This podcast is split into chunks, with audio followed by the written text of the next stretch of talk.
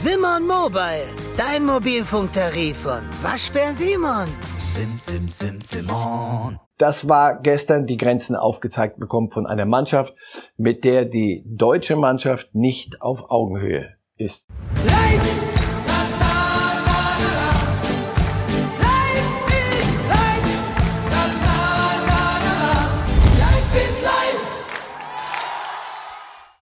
Es waren verstörende Bilder, es waren dramatische Bilder und es sind vor allem Bilder einer völlig irren Gaga-Aktion, die wir da gestern gesehen haben, vor dem Auftakt der deutschen Nationalmannschaft. Ein motorisierter Paragleiter rast in Höchstgeschwindigkeit, nachdem er sich in den Spider-Cam-Kabeln verfangen hat, auf die Tribüne zu mit diesen wirklich dramatischen Bildern. Herzlich willkommen zu Reif ist live und herzlich willkommen, lieber Herr Reif. Bevor wir über den Absturz äh, der deutschen Nationalmannschaft reden, einmal über diese wirklich wahnwitzige, irre Aktion. Es war ein Greenpeace Aktivist, der eigentlich äh, nur aufmerksam machen wollte auf seine Anliegen und dann so eine lebensgefährliche Aktion macht.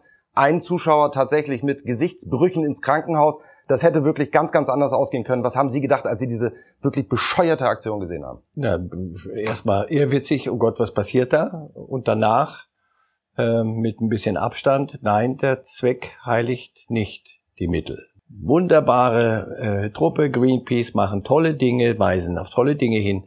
Das ist nur Hausfriedensbruch erstmal und zweitens ist das äh, in Gefahr bringen sich selber. Das ist ein freies Land, das kann er, aber nicht, indem er andere gefährdet. Insofern, da interessiert mich Greenpeace oder sonst was oder der gute Zweck null. Das wird hoffentlich entsprechend sanktioniert, weil wir sonst wo landen wir sonst? Ja, man will sich in der Tat nicht ausmalen, was da passiert äh, ja. wäre, wenn er in die Tribüne wirklich reingekracht ist. Also Glück um Unglück, er hat da noch die Kurve bekommen. Wie knapp das aber war, dass noch mehr Zuschauer ähm, und auch Beteiligte des Spiels hätten verletzt werden können, das sehen wir hier bei äh, diesen Bildern. Denn Trümmerteile tatsächlich fliegen hier auf die französische Bank zu. Didier Deschamps, der Trainer, fasst sich da auch an den Kopf. Also, ich meine, da stelle man sich mal vor, dass äh, der, der, der Trainer der Franzosen am Ende des Tages das Spiel nicht hätte coachen können, weil Gut. er von Trümmerteilen so schwer verletzt wird. Aber das sind, das sind so, so, so Fußballer, Trainer und so. Das hat mit Fußball nicht, das ist mir wurscht, wo das passiert. Ja. Das passiert nicht, dass wir jetzt sagen, oh, Fußballstadion und da, äh, was immer da so kommt an, an Gebräu. Egal wo, hier macht einer etwas, was verboten ist. Ganz ja. einfach. Und was andere Menschen gefährdet. Und dann hört jeglicher Spaß auf. Und ich sage zum hundertsten Mal, da ist mir der, der mögliche Hintergrund und der Zweck und um was es da alles gehen soll, völlig egal. Weg damit. Und der muss es richtig zu spüren kriegen. Und den Kollegen von Greenpeace muss man dann auch sagen, pass auf, solche Aktionen schaden der guten Sache viel mehr, als sie ihr irgendwo nutzen könnten. Man könnte salopp ist äh, formulieren, dass es auf jeden Fall ein schönes Eigentor war von Greenpeace, was da gestern geschossen wurde. Aber lassen Sie uns über ein Eigentor leider reden müssen, Oha. welches auch gestern gefallen ist. Und damit kommen wir zu unserem Hauptthema, nämlich wir wollen über Fußball reden. Und äh, ja, um Himmels Willen, das war die Schlagzeile vom Bild heute. Mats Hummels, die tragische Figur der 1-0-Niederlage zum Auftakt gegen Frankreich, ausgerechnet Hummels. Jetzt kommt er zurück, wir haben ihn alle gefordert und dann schießt er das Eigentor. Bevor wir darüber reden, meine lieben Zuschauer, schauen wir noch mal rein, auch wenn es weh tut. Erstmal müssen wir sagen, ein Weltklasse-Pass von Paul Pogba. Das ist ja fast so. schöner als jedes Tor, was wir bisher gesehen haben. So. Deswegen, bevor jetzt irgendjemand sagt, na, also war doch ein Fehler, Hummels zurückzuholen, und die Diskussion doch mal in, in diesen Irrsinn abgleitet.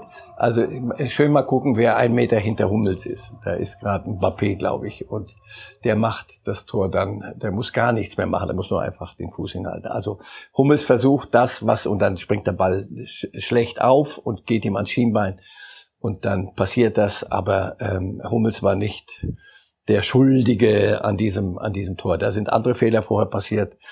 Und das Tor allein hat äh, dieses Spiel zwar am Ende entschieden, aber da gab's viele, viele andere Szenen, die ein, eine Niederlage ähm, durchaus plausibel machen. Dieses Tor ist in, äh, in der Tat in ganz, ganz vielen Ebenen historisch. Also Mats Hummel ist jetzt Rekordtorschütze, Eigen, Rekord-Eigentorschütze, so heißt es, der Nationalmannschaft. Darauf hätte er verzichten können.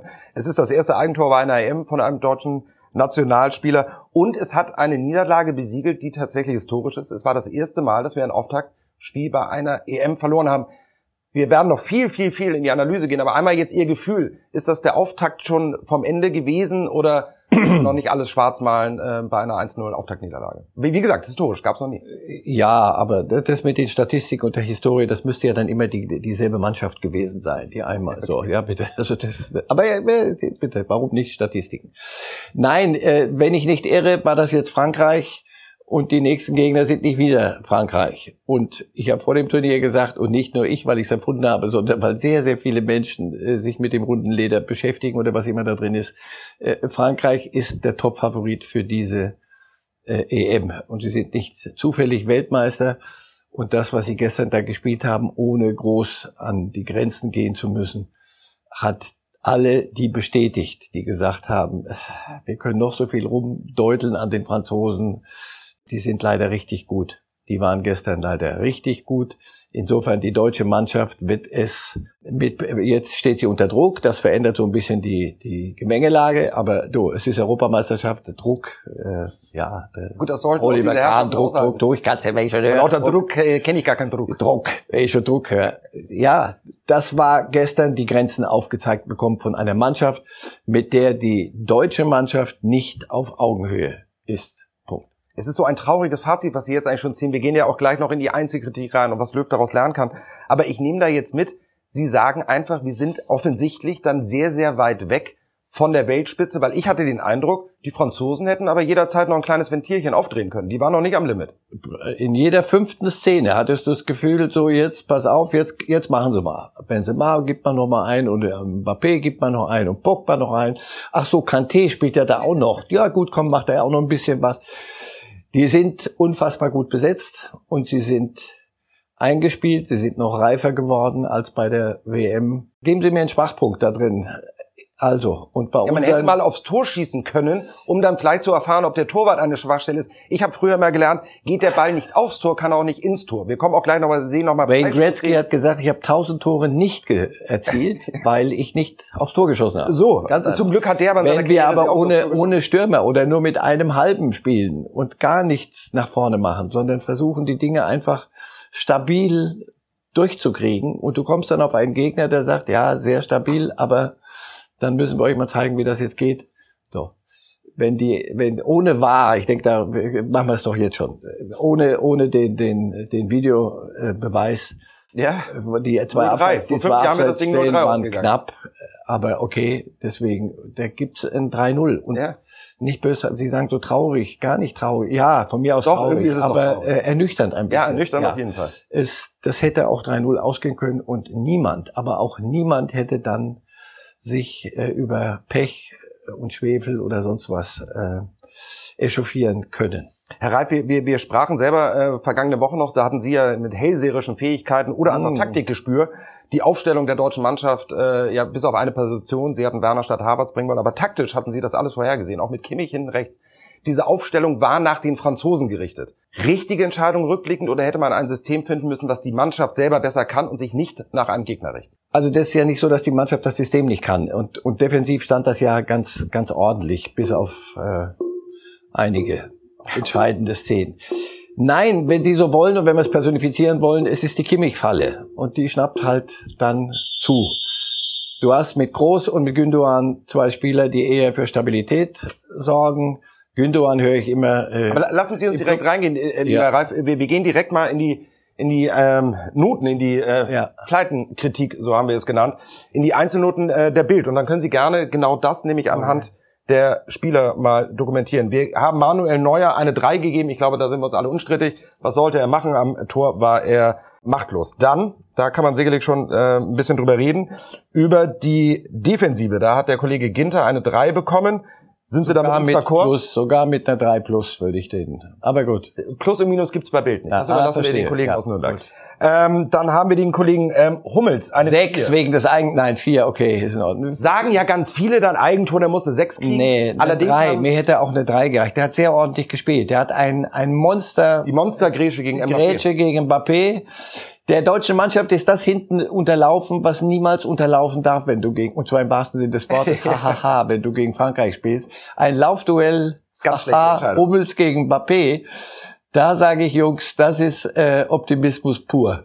Also ich bin auch dabei. Ähm, trotz des Eigentores, äh, also vielleicht sogar eine drei. Man hat grundsätzlich schon gesehen, dass er dieser Mannschaft hinten einfach sehr, sehr gut tut als Stabilisator. Ja, also der Kollege, bitte die neue, die nochmal von vorne alles. Champions League-Sieger Rüdiger hatte leider im Champions League-Finale auch einen besseren Auftritt hingelegt als da gestern gegen zum Frankreich. ein Minus jetzt dran ja? gehängt. Ja, wegen einiger taktischer Fehler, auch beim ersten Tor. Wissen Sie was? Regeln sind wir da, machen das. So wir machen das. So, dann kommen wir zur ersten, ähm, ja, sehr Lass den weg noch. Mach oben, fang oben. Okay, fang oben. lass uns zum Schluss kommen. Großens haben wir eine 4 gegeben, kann man auch diskutieren, also zumindest, oder ist es die klassische stets bemüht einfach gewesen? Stets bemüht. Da hätte ich jetzt eine 3 plus. Sorry, ich, ich fand ihn noch von, von denen, die, die nach vorne was gemacht haben oder es probiert haben, fand ihn, ich ihn noch mit den auffälligsten. Das ist ja auch schön, dass wir Sie als äh, freien Experten haben. Sie müssen ja nicht der Meinung der Redaktion sein. Nicht? Ah, das hätte man mir. Ach so, ja gut. Jetzt schön. aber ein Streitpunkt ähm, und der hat die Note drei bekommen. Und da muss ich Ihnen ganz ehrlich sagen, man kann darüber auch streiten, ob das deutlich nach unten hätte gehen können. Toni Kroos, und ich sage Ihnen auch warum, eine Sache, die mir aufgefallen ist gestern, wir schauen einmal ganz kurz rein, liebe Zuschauer, aber zwei Szenen aus der ersten Halbzeit, nämlich zwei Freistoßversuche. Grauenhaft. Also grauenhafte Standards. Grauenhaft spannend. Sandro Wagner hatte das gestern äh, verraten. Sie haben sogar Standards unter der Woche extrem trainiert. Gut. Davon war leider gestern gar nicht mehr trainieren. Wir kommen noch zu Sané Waren vielleicht. Übertrainiert. Aber das Ding in der 88. Minute, also da, da ist mir die Hutschnur Nein. wirklich gerissen. Wie kann man so einen Freistoß oben auf ja, Tribünen Nein, er hat aber sehr schöne nach hinten gearbeitet. Er hat auch Grätschen produziert. Das hat mir gut gefallen defensiv. Und ansonsten, wir beide werden uns da nie einig. Äh, drei ist okay. Warum? Weil er sein Fußball spielt. Aber ich kann nicht von Toni Kroos etwas verlangen, was er nicht spielt. Er ist der Taktgeber, der Stabilisator. Viel zu wenig nach vorne. Wer war aber vorne? Wer war, den er hätte mit, mit Pässen, die, wie, die, wie sie, wie sie auf Benzema bei Real Madrid funktionieren, wen wollte er denn da schicken? Insofern, von mir Freispruch zweiter Klasse. Okay, aufgrund der Freistöße kann ich das fast schon gar nicht stehen. Die Freistöße dann, sind dann, ärgerlich. Dann, dann stellt sich aber die Frage, wenn Sie sagen, dass das die begrenzten Mittel sind, also das, ja. was wir von Groß gestern gesehen haben, Note 3 ist, dann muss man sich die Frage stellen, ähm, hat er in der Startelf dann überhaupt was zu suchen? Weil das hat ja dann trotzdem... Hallo, wer bitte? Also dann raus, Groß weg. Wer? Ja. ja. Wer dann? Dann, dann stellt das System um. Also ich, ich kann ja nicht ans aber, System... Aber Sie brauchen doch jemanden im Mittelfeld, der... Ja, äh, okay, dann kommen wir jetzt so, zu meinem... Nee, jetzt kommen wir erstmal zu Gündogan. Ja, kommen wir zu Gündogan, das können wir schnell abhaken. Oder Gündogan kriegt von mir eine 4, weil er nicht den Fußball gespielt hat, den ich gesehen habe bei Manchester City in der Saison mehrfach und von dem ja auch, wenn ich es nicht gesehen habe, alle erzählen, dass er jetzt so wie enorm torgefährlich also die er jetzt haben wir leider überhaupt nicht gesehen. Null. Auch keine Pässe, die die irgendetwas bewirken. Aber da immer in Klammer, wen hätte er denn anspielen sollen? Wer ist denn da vorne, äh, den man anspielen kann?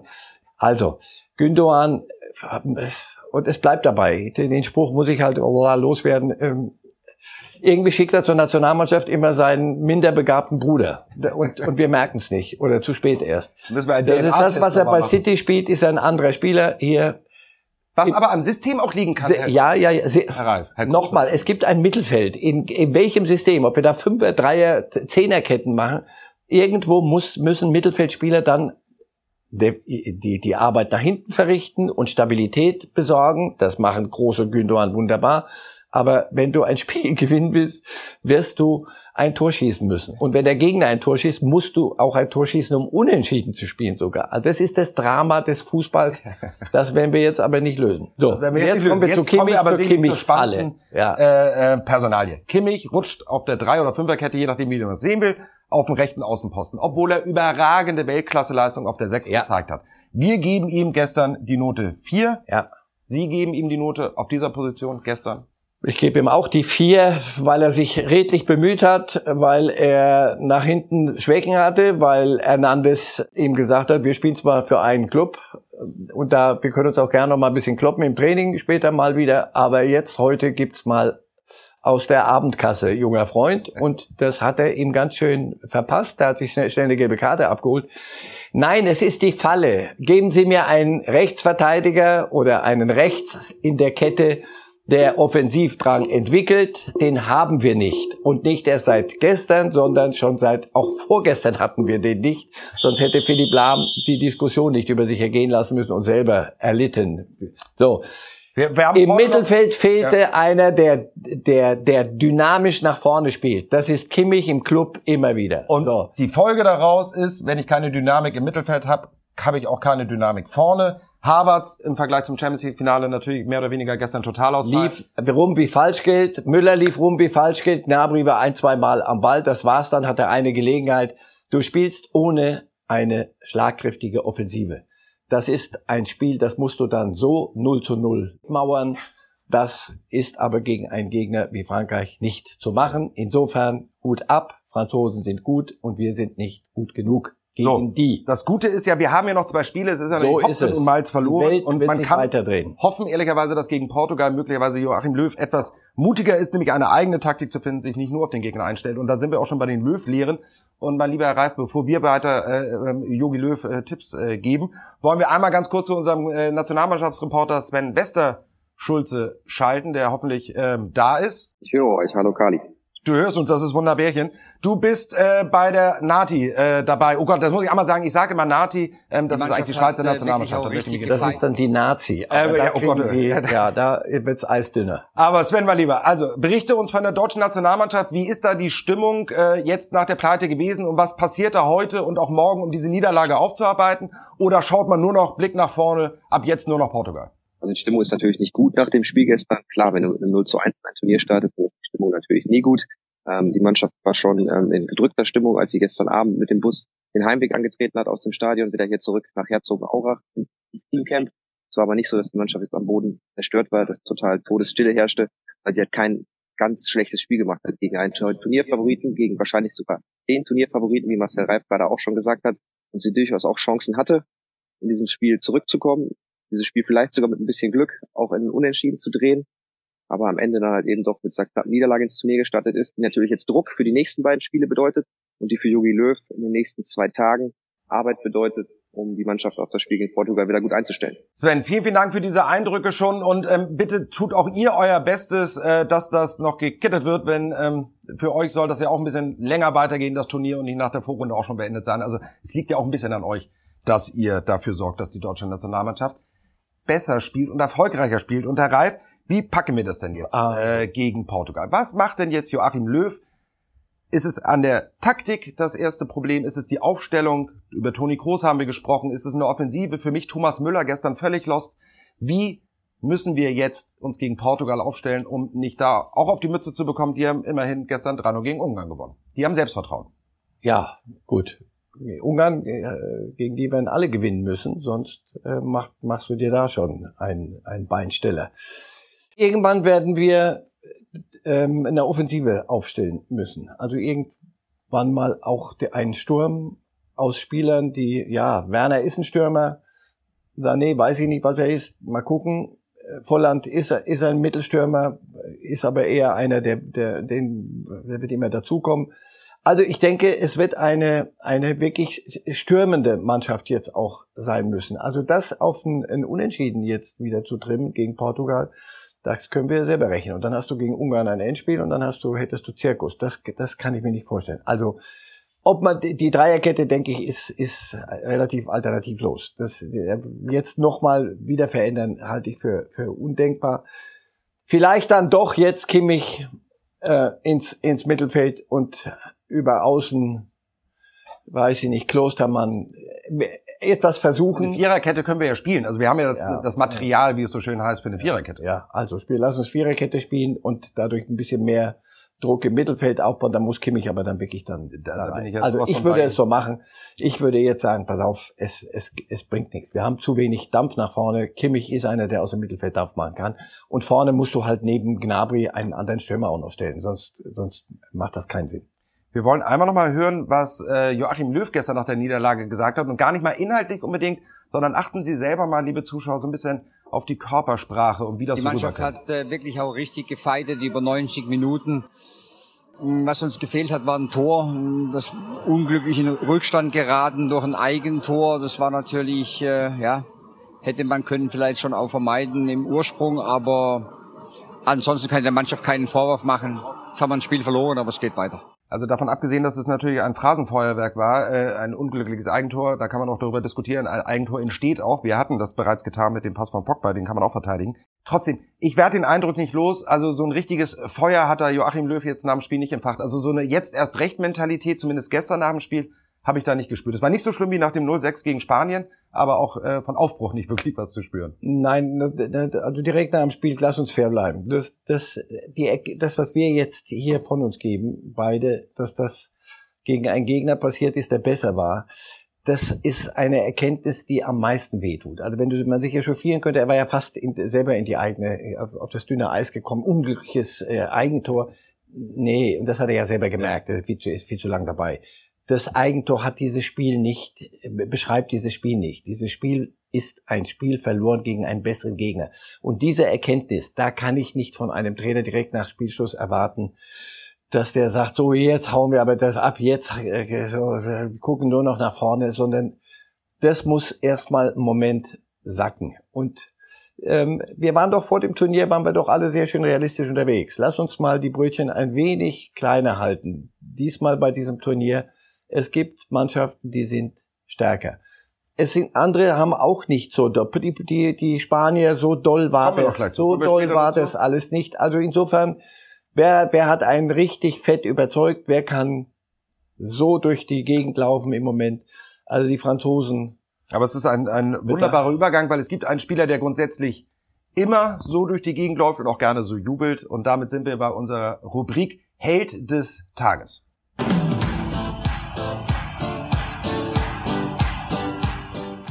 Ronaldo. Und zwar hat er gestern wieder einmal dafür gesorgt, dass er der Held des Tages ist.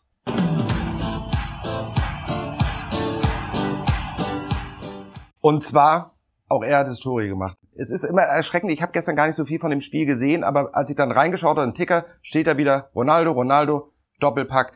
Ein Phänomen. Er liefert und es gibt genügend Menschen auf der Welt, die sagen, so jetzt ist aber seine Zeit auch mal vorbei.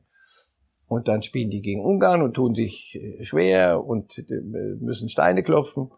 Und dann kommt am Ende CR7 und macht das Ding und liefert das, was ich von einem Spieler seiner Klasse, und er hat sie immer noch, erwarten möchte, es für unmöglich halte in den letzten Minuten, aber er liefert dann. Und deswegen, man muss ihn nicht mögen und man muss nicht sagen, das ist das Role Model für unsere Söhne, aber das ist ein ganz, ganz großer. Ob die Portugiesen dieses Turnier gewinnen werden als Titelverteidiger, glaube ich, ja.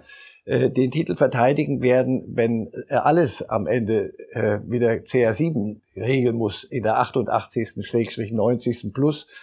Das, da habe ich meine Zweifel. Das, die haben mich also gestern nicht völlig mutlos gemacht für das Spiel am Samstag gegen die deutsche Mannschaft.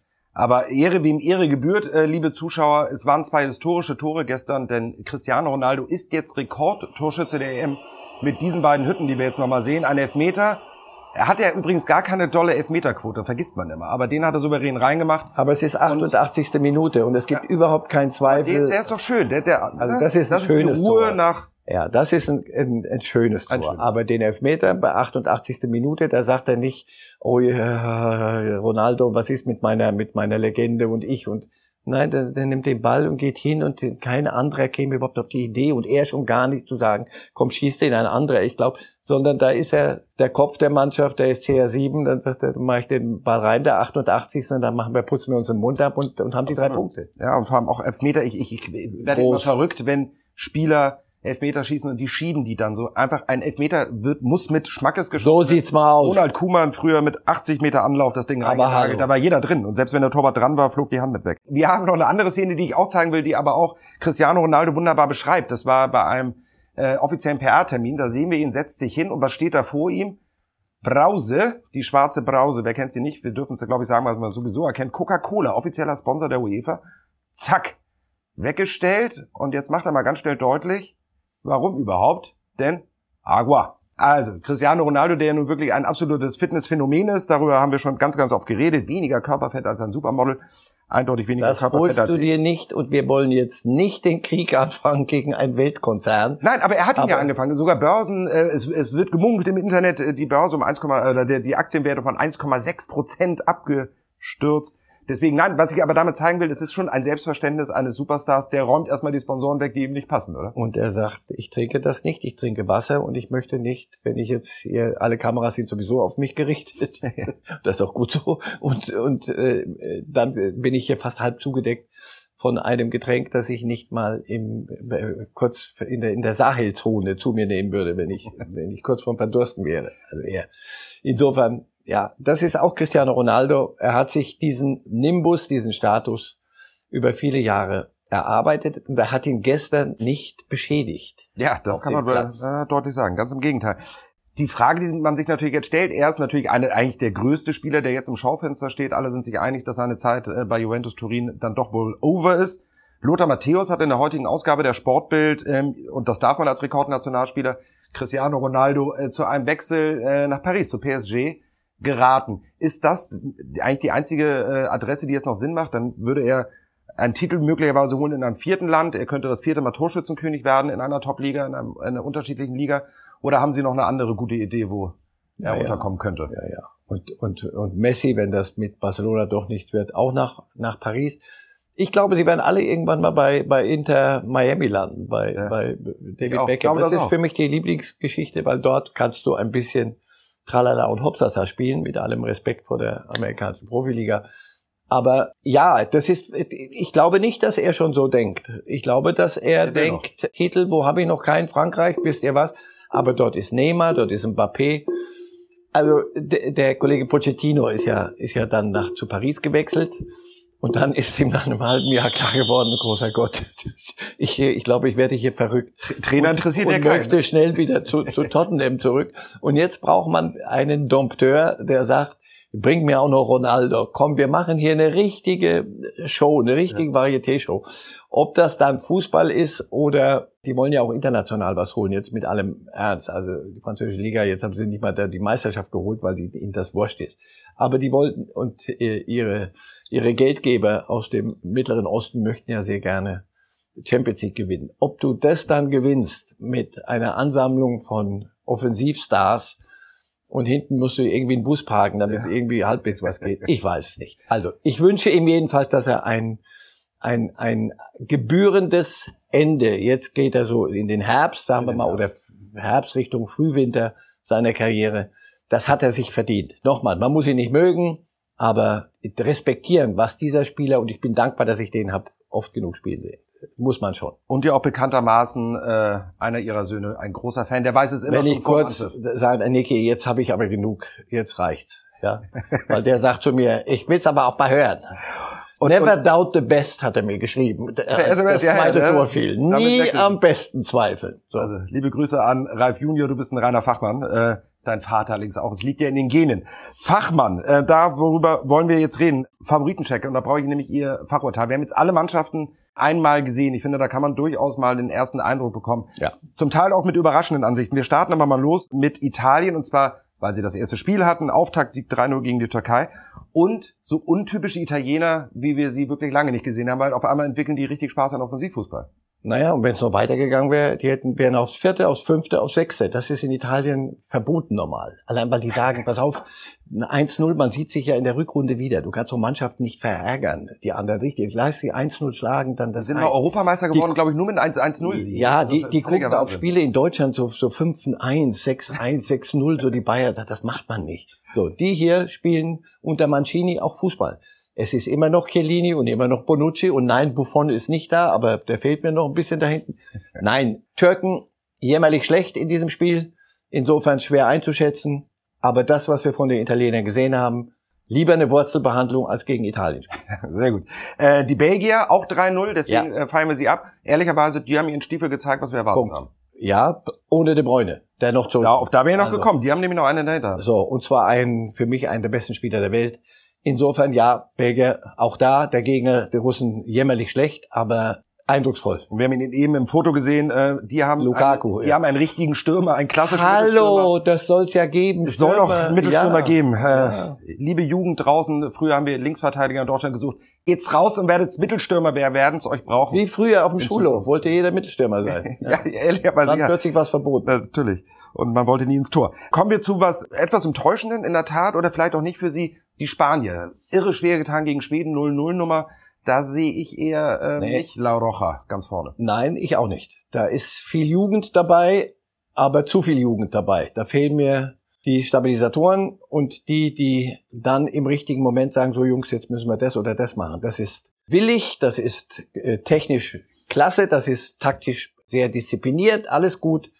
Aber da ist, das, das ist für mich kein Titelfavorit. Die Portugiesen einmal nochmal schnell abhandeln. Sie hatten schon viele, sind Titelverteidiger, Ronaldo offensichtlich äh, in, in guter Verfassung.